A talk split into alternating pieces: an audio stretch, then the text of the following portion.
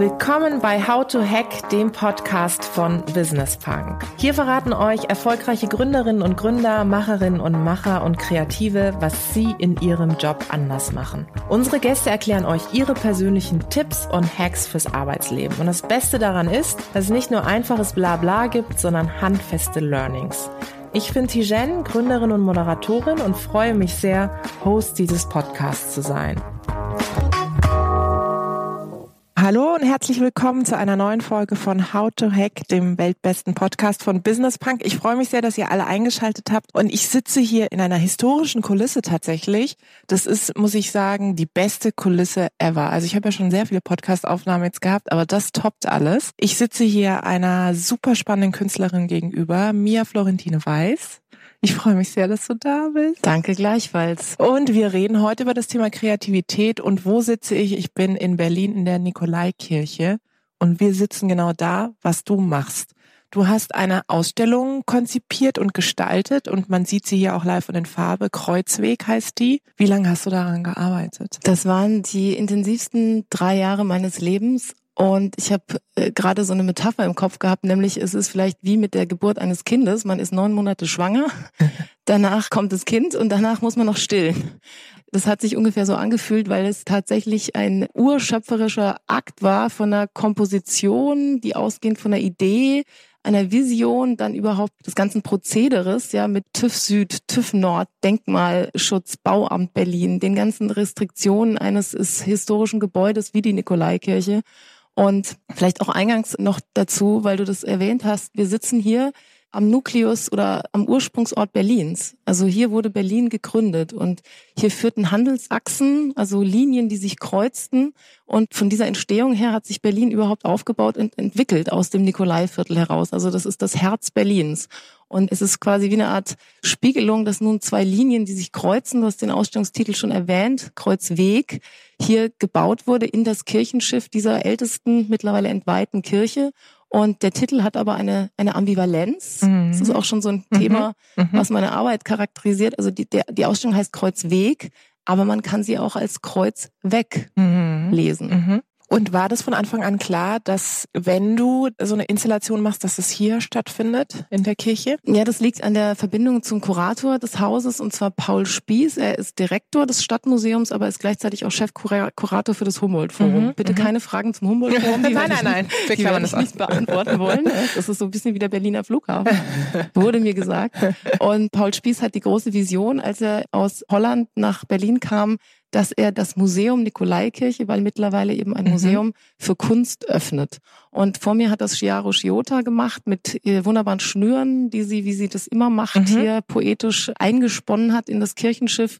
Danach die Hanna Hirsch Preisträgerin mit kleinteiligeren Arbeiten und jetzt ich. Und deswegen war die Konzeption immer für diesen Raum gedacht. Mhm. Und das fand ich eben auch besonders spannend, weil ein White Cube kann jeder, beziehungsweise Messenausstellung ist immer gleich und auch in der Galerie sind es immer vier Wände, aber ein Kirchenschiff in dieser Dimension, das kann man sich in seinen Künsten Träumen eigentlich nicht vorstellen. Man muss diese, diese Dimension begreifen, wenn man hier drin steht. Mhm, absolut. Wir hatten die abartigsten, wirr, wirrwitzigsten Ideen gehirnt. Also ich hatte sogar mal gedacht, ich würde den Raum fluten, dann kann man sich die Schuhe ausziehen und wie Jesus übers Wasser laufen. Oh mein Gott, echt? Ich hatte einen Bagger konzipiert wie die Hand Gottes, die von der Decke europäische Erde umgräbt. Das ist nämlich auch noch ein Teil, der in der Ausstellung integriert ist. Und dann hatte ich irgendwann die Vision, weil ich auf Ebay eine Achterbahn entdeckt habe, die gab es mhm. zu kaufen, beziehungsweise eine Achterbahn meets Geisterbahn. Mhm. Mhm. Eine Geisterbahn, die eine Achterbahn war. Und die hatte ich mir überlegt, könnte man durch die Säulen bauen und dann hätte man den ganzen Wahnsinn und die Apokalypse ja. der europäischen Geschichte, ja. Oh und statt Gott. Skeletten kommen dann in irgendeiner Form die Gräueltaten des Weltkrieges auf dich herabgesegelt. Okay. Und, ähm, Wahnsinn. Genau, und irgendwann war aber ganz klar, da stand ich hier oben, wo wir jetzt sitzen und habe architektonisch diese Umarmung gesehen, die ich im Prinzip nur noch nachbauen mhm. musste, mhm. nämlich dieses liegende, niedergelegte Kreuz im Kirchenschiff der Nikolaikirche. Woher kommt es bei dir? Wann fing das an mit der Kreativität? Kreativität war ja das Thema. Ja. Also meine Mutter ist Künstlerin, war an der Volkwang-Schule, hat mhm. alles akademisch richtig gemacht. Ich habe genau das Gegenteil gemacht. Ich habe viel Quatsch gemacht, habe alles studiert außer Kunst, war aber tatsächlich in so einen Doppel-Akademiker-Haushalt reingeboren, eben aus Literatur, aus Kunst, aus Film, aus Poesie, aus dem Narrativ, würde ich das mal beschreiben. Und deswegen, glaube ich, war für mich auch unheimlich schwierig, erstmal nach dem Abitur den Unterschied festzustellen zwischen darstellender und mhm. bildender Kunst. Mhm. Also für mich gab es eigentlich les Beaux-Arts. Also mhm. für mich gab es nur die, die schönen Künste. Und das war irgendwie alles. Und es war wiederum Fluch und Segen, weil ich konnte alles ausprobieren von Aktmalkursen über performative Happenings, Foto, Video, auch ein bisschen Malerei, aber habe dann gemerkt, dass das eben gar nicht mein Steckenpferd ist. Das habe ich dann meiner Mutter überlassen.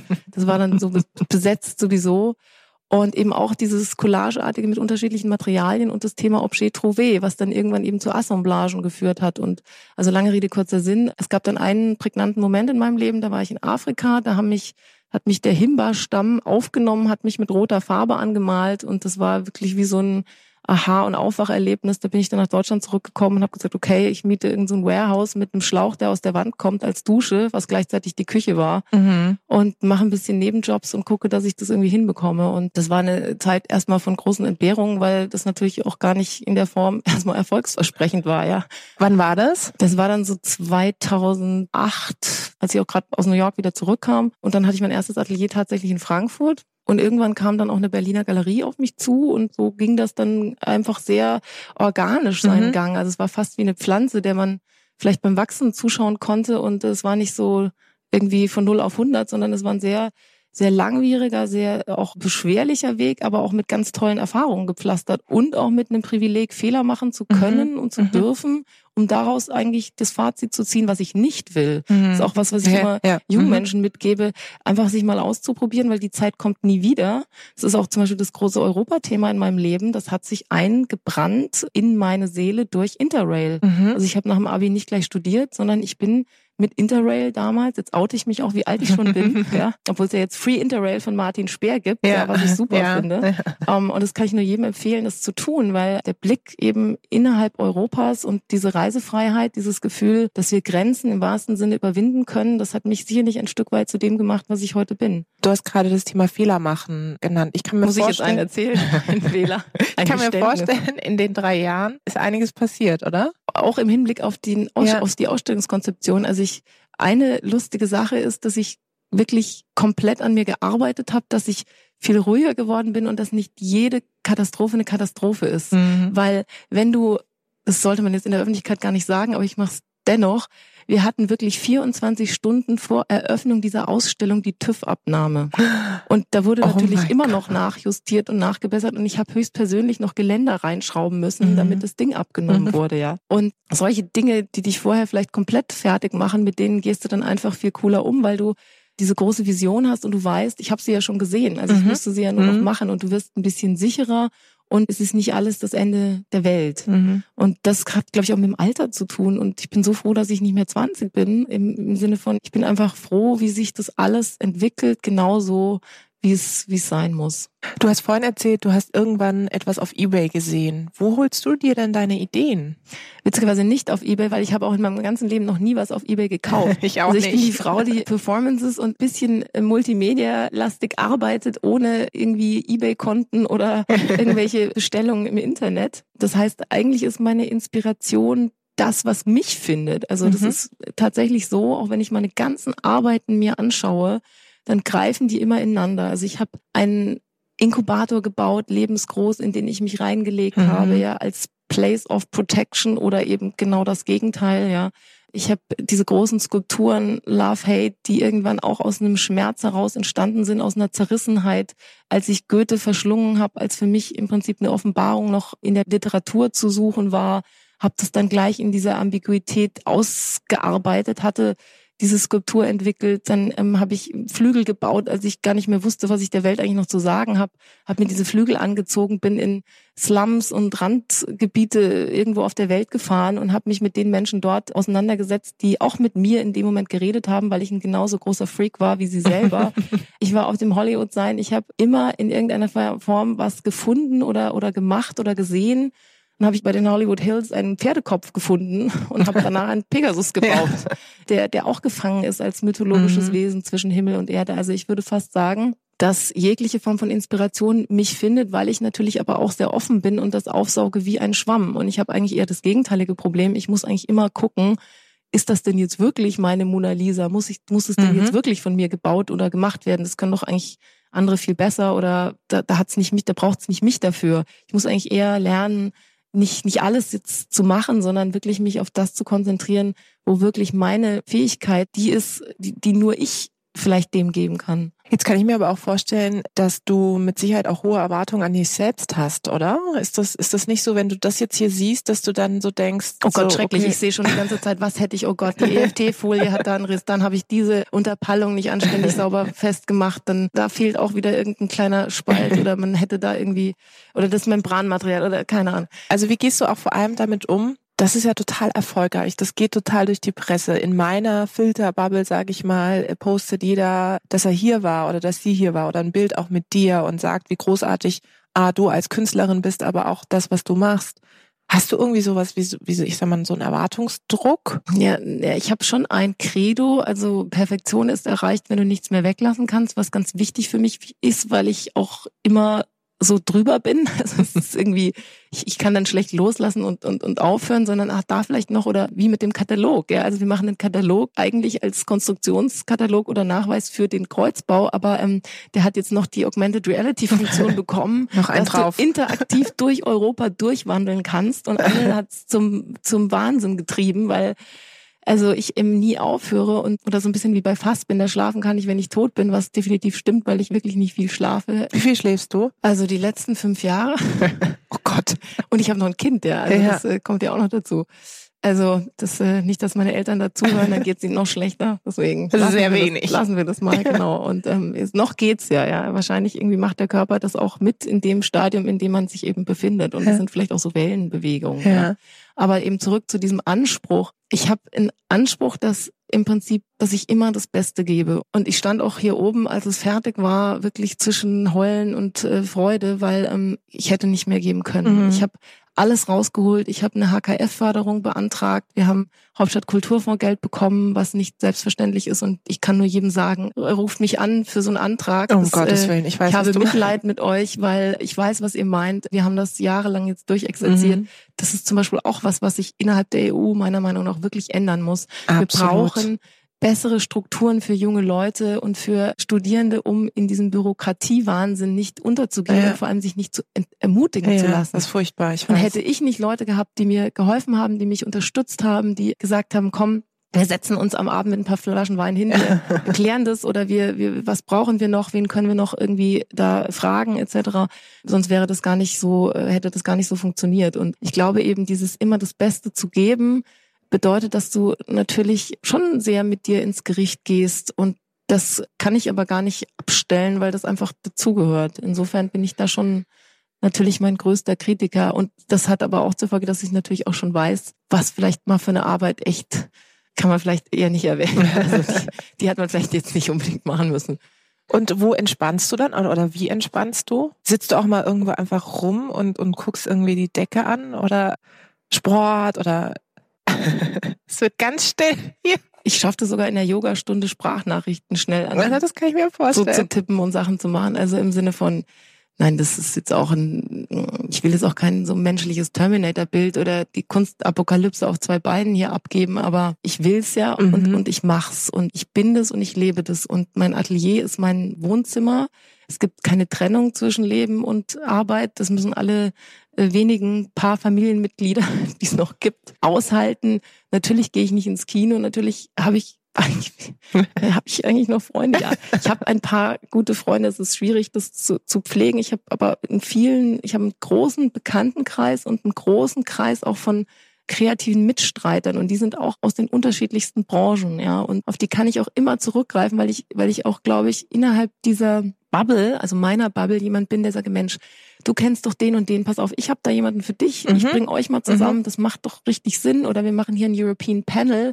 Mensch, du wolltest immer schon mal Dorothee Bär, unsere Digitalministerin, kennenlernen. Mensch, es kommt der äh, Dr. Stefan Vogel von Ogilvy aus Frankfurt, weil das ein Mentor ist, der mich lange begleitet hat und den könnte ich jetzt mal XY vorstellen Mhm. und dann äh, mit dem Distanzverlag eine Kooperation zu machen oder in irgendeiner Form Menschen aneinander zu docken, die auch äh, sich wieder selber rum, wieder selbst befruchten. Ich glaube, das ist vielleicht ein, eine kleine Entspannung in diesem Workflow. Hm.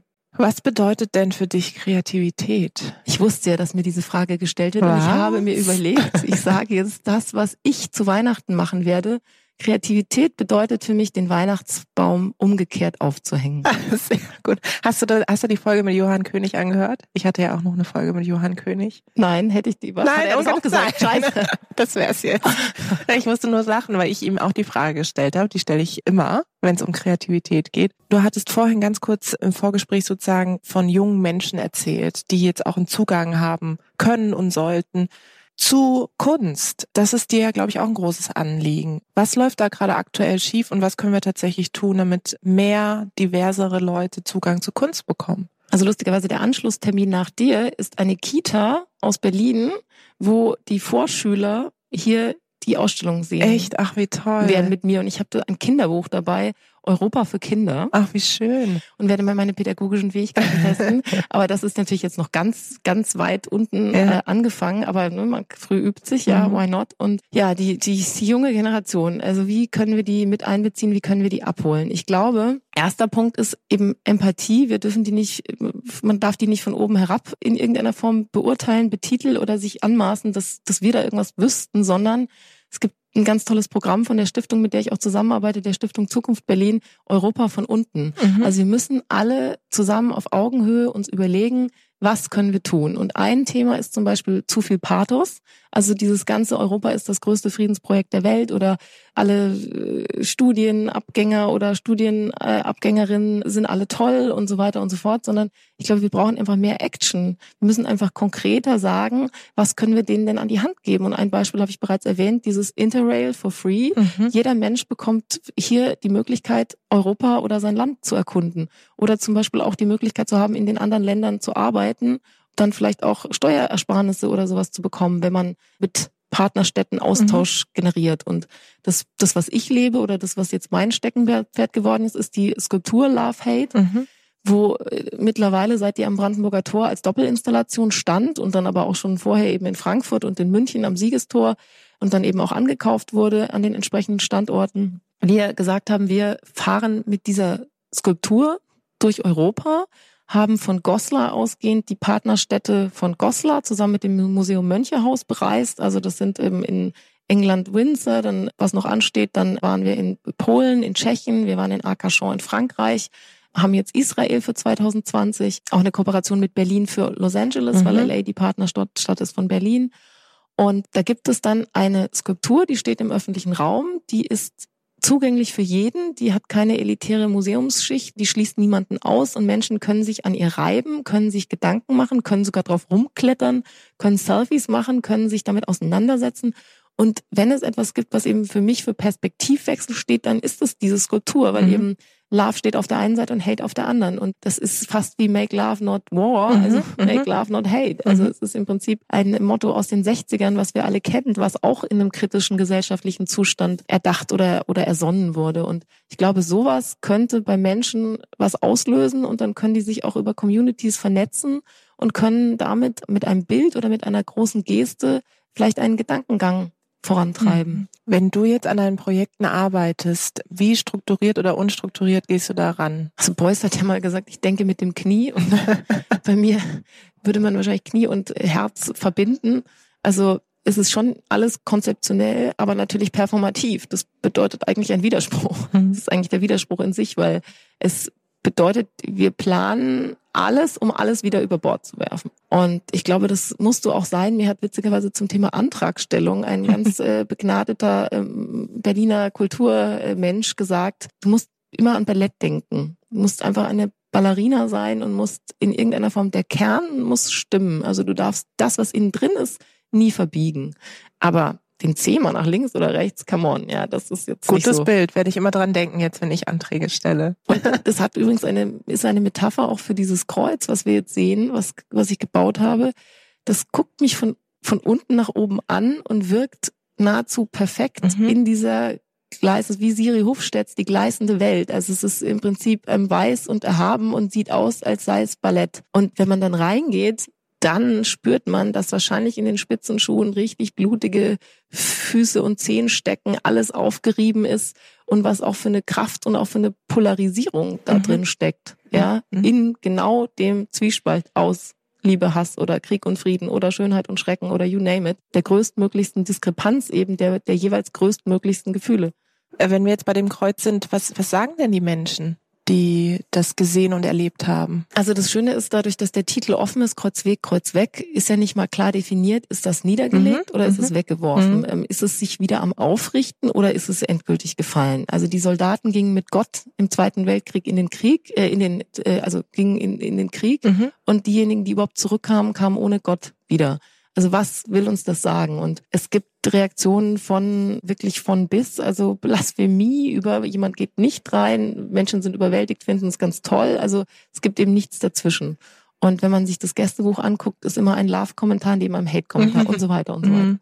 Und genau, ich habe schon aufgehört, das zu lesen. Aber mhm. ich, ich glaube, das Grundgefühl, einfach mal einer so großen, begehbaren Installation, die vielleicht ja auch nur zufällig zwei Linien ist, die sich kreuzen. Wer weiß es? Und die natürlich mit diesem europäischen Gedanken verknüpft ist, weil ich in 47 Ländern Erde gesammelt habe, also 47 mhm. Staaten des Europarates und die nach Berlin gebracht habe, um diesen europäischen Gedanken Unity in Diversity ähm, sichtbar zu machen. Wann ist denn für dich so so ein Projekt, sag ich mal, erfolgreich? Also woran misst du deinen Erfolg? Ja, ich bin jetzt schon wieder im nächsten. Deswegen, ähm, ich glaube, wenn ich mein Bestmöglichstes getan habe und nichts mehr hinzufügen kann. Mhm. Ich bin ja damals auf dich aufmerksam geworden, nicht nur wegen einer Überschneidung im Netzwerk, sondern auch als dieses Bild durch die ja fast schon Welt ging, wo du diese äh, Pumpen an deinen Brüsten sozusagen hattest, diese Milch. Also ich hatte ein Kind und genau. eine Milchpumpe. Eine, eine, genau. genau. Ja. Eine, eine Seite, ich weiß gar nicht mehr welche, welche. Ich weiß auch nicht mehr, ja. Aber das hatte ich gesehen und dachte so, wow, was für eine starke Frau. Wie waren da die Reaktionen? Und vielleicht auch nochmal der Background der Geschichte, damit die Leute, die das nicht wissen. Das Werk heißt Muttertier und mir ging so, als ich ein Kind bekommen habe, dass dieses schöpferische Uterus oder Uruterus-Erlebnis dieser Geburt und danach das Stillen, was dir wiederum nur Freiheit einräumt, wenn du mit einer Milchpumpe abpumpst. Also das hört sich ungefähr so an, so nicht, dass jetzt alle wegschalten. Sehr ansprechend, genau. Und das macht es eben die ganze Zeit mit der einen Brust, ja, während dann das Kind natürlich, mhm. das hört sich dann eher so so an, während es auf der anderen, anderen Seite das andere Kind, äh, Milchpumpe und ja. Kind, ja. Und das fand ich wirklich der Mensch und die Maschine at its best. Das war für mich auch wieder so ein absoluter Gegensatz und der ist auch noch in mir passiert. Also das fand ich so die absolut größte, äh, ja, Faszination meets Perversion. Also mhm. Ich musste erstmal damit zurechtkommen. Mhm. Ja. Und dann habe ich einfach auch die Idee gehabt, dadurch, dass ja auch Leben und Tod so nah beieinander ist. Und ich meine, früher sind Frauen gestorben, ja, also oder beide, ja, wie auch immer. Und dann hatte ich eben das Senckenberg-Museum in Frankfurt, also das Naturkundemuseum, angefragt, weil ich mit denen eine große Ausstellung gemacht hatte, der Nabel der Welt, ob die mich eine Nacht im Museum einschließen würden mit dem neugeborenen Kind und Ziel ungewiss. und das meine ich ja auch wieder, ne, if you don't ask for it, you never get it. Also ja. man muss einfach Risiken eingehen, du musst einfach immer drüber gehen und es einfach machen. Mhm. Und Nein ist kein Nein, sondern dann musst du es halt nochmal probieren. Oder wenn du irgendwie hinfällst, dann wieder aufstehen, aufstehen. der Klassiker. Und die haben es erlaubt. Und dann saß ich eben in dieser Apotheke der Anomalien. Das ist eben eine Sammlung von abnormalen Gegenständen in Formaldehyd eingeschlossen, wie man sie so kennt in Reagenzgläsern. Und da saß ich eben in dieser Performance. Und, und da ist das Bild entstanden. Das hat auch für schrecklich bis schöne Reaktionen. Das wollte ich gerade sagen. Die hat, die hat wahrscheinlich alles erreicht, oder? Von wie kann man nur bis hin zu endlich. Oder? Endlich, genau, so wie bei mir, dass ich so dachte. Ähm, Aber ja, es ist auch, also es ist interessant, es hat, es ist in äh, wirklich mittlerweile äh, gibt's ja auch nicht mehr, aber es ist in vielen guten Sammlungen und mhm. das wurde wirklich fast ausschließlich von Frauen. Ja, das glaube ich. Gekauft. Das glaube ich. Und ja. es ist auch interessant, es ist nämlich das einzige Bild eigentlich in meinem künstlerischen Schaffen, seit ich das Medium Foto benutze, wo ich tatsächlich in die Kamera schaue. Ja, weil ja, es natürlich bei performativen Arbeiten gar nicht nötig ist und das würde ich auch gar nicht machen. Aber alle Bilder, wo ich so runtergucke oder weggucke oder die, es waren ja tausende von Bildern und ich habe dann doch irgendwie das ausgewählt, wo ich in die Kamera gucke, weil ich mir gedacht habe, alles andere wird dem Bild nicht gerecht. Ja. Hast du eigentlich Vorbilder? Meine Mutter. Mhm. müsste ich aber jetzt auch sagen, mein, mein, mein Vater. Also, doch, in der Tat, ich wirklich, ich bin 50 Prozent meiner Eltern und ich bin ihnen für alles dankbar, was sie in mich hinein implementiert mhm. haben. von Auslandsaufenthalten über keine Risiken eingehen. Mein Vater war lange in Amerika gearbeitet und hat dann das Wagnis unternommen und ist nach Moskau gegangen. Wow. Und wir mhm. hatten einen Zweitwohnsitz in Moskau und es war auch natürlich der, dieser, dieser öst-westliche Divan und einfach diese fremden Kulturen, die da aufeinander prallen, Ost-West. Also ich weiß nicht, ob das viele Teenager erleben konnten, so wie ich als Grenzgänger, der eben von der einen Welt in die andere ging. Ja, also das würde ich sagen, ist, ist, eine, ist eine Vorbildfunktion und weil sie mich immer auch unterstützt haben in, in, in jede Richtung. Und dann habe ich natürlich wirklich auch Menschen, die ich sehr bewundere, die meinem, meinem Leben und meinem Weg schon lange treu sind. Und mhm. ich habe natürlich auch viele Künstlerinnen von Louis Bourgeois über Dash of Abramovich, a little bit of Tracy Emin, mhm. also wo man natürlich auch merkt, ja, dass da Sachen in, in Werke einfließen oder, oder Jenny Holz oder jetzt Barbara Krüger, die gerade den Kaiserring mhm. bekommen hat und äh, gerne immer Frauen, ja. Du bist ein Vorbild. Ach komm, das musstest du jetzt sagen. Nein, Aber, nein, nein. Ähm, das kannst du schon einordnen.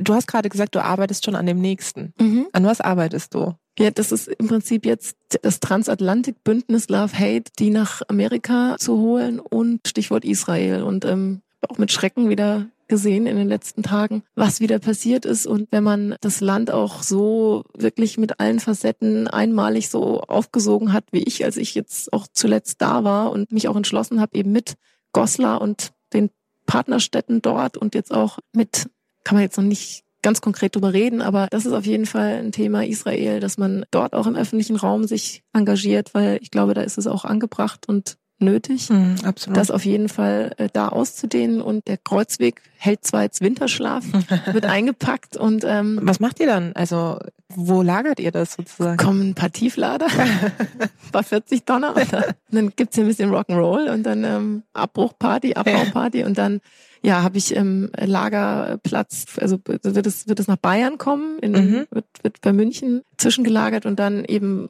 gibt's eine Station in Deutschland für nächstes Jahr, weil es eigentlich Outdoor gebaut ist. Deswegen würde ich es gerne nochmal in Deutschland als mhm. Outdoor-Installation zeigen. Und dann haben wir Polen und Holland. Ah ja. Mit denen mhm. wir gerade sprechen, über nächste Stationen und dann, ach, und dann Ausstellungen und so weiter und so weiter. Also das Übliche. Aber hier ist es ja noch eine Weile. Jetzt zum Schluss. Wie lange kann ich das Ganze hier noch sehen? Und was steht vor allem noch Großartiges an? Du hast vorhin Europa erwähnt, Europa Panel. Genau, also ich ähm, habe mit dem Daniel Röder und seiner Frau, das sind die Gründer von Pulse of Europe, mhm. haben wir uns entschlossen, dass wir am 24.11. zum allerersten Mal in der Geschichte von Pulse of Europe eine riesengroße Europademonstration feiern werden. Und zwar nicht unter freiem Himmel, mhm. sondern in dieser Kirche, weil ja Kirchen früher eben auch Versammlungsstätten waren. Deswegen dachten wir, passt das eigentlich ganz gut. Heute ja ein Museum und haben dort wirklich Sebastian Horn von der Zeit, Diana Kinner, Davsan Chebli, Seran Attisch, ich müsste das jetzt ablesen, weil mhm. es so mhm. viele Namen sind. Also wir haben einfach versucht, aus Politik und Wirtschaft wie Religion mhm. so viele Vertreter wie möglich zu versammeln, um dort Panels zu bilden, auch musikalische Darbietungen und ein paar wirklich tolle Beiträge zum Thema Europa. Und das ist eine Kooperation eben mit dem Stadtmuseum, Pulse of Europe und uns, um nochmal Ende des Jahres zu sagen, also nach der Europawahl ist vor der Europawahl. Wir müssen einfach für dieses größte Friedensprojekt der Welt was tun. Letzte Frage, weil leider sind wir schon am Ende. Ehrlicherweise, ich könnte hier wirklich noch tausend Stunden. Ich auch mit, ich habe auch völlig vergessen, dass ich in einem Podcast sitze. Was habe ich denn alles gesagt? Oh Gott. Ganz viele tolle Sachen. In einem Jahr, wo stehst du da? Die leichte Frage zum Schluss. In einem, wir machen wir einfach same time, same year. Wir machen aber in einem Jahr. Ja, können wir, das auf, das auf jeden Fall. Das machen wir wirklich. Und dann können wir das überprüfen. Ja. Wo stehe ich da? Ich stehe immer mit einem Bein in Europa. Das ist sowieso klar. Und ich, ich stehe an der Hand meines Sohnes. Der wird nämlich dann eingeschult. Mhm. Und ich stehe immer hinter der jeweiligen Skulptur, die es dann in dem Moment von mir an dem jeweiligen Ort gibt. Sehr gut. Und du sitzt dann mit mir gemeinsam, wo auch immer, und wir reden über was auch immer, was genau. uns gerade beschäftigt. Vielleicht ich freue mich drauf. nehmen wir ein paar Drinks dazu. Ja, das, das ist ein bisschen früh noch. Genau. Um neun. Es war ganz toll. Vielen Dank für deine Zeit. Ja, ja. Ich freue mich. Vielen ich Dank. mich auch. Danke dir. Vielen Dank da draußen fürs Zuhören. Ich hoffe, es hat euch gefallen. Lasst uns gerne Feedback da, Verbesserungsvorschläge, was wir besser machen können sollen, was wir vielleicht genau so behalten sollen. Abonniert uns fleißig auf iTunes oder Spotify. Ich freue mich aufs nächste Mal.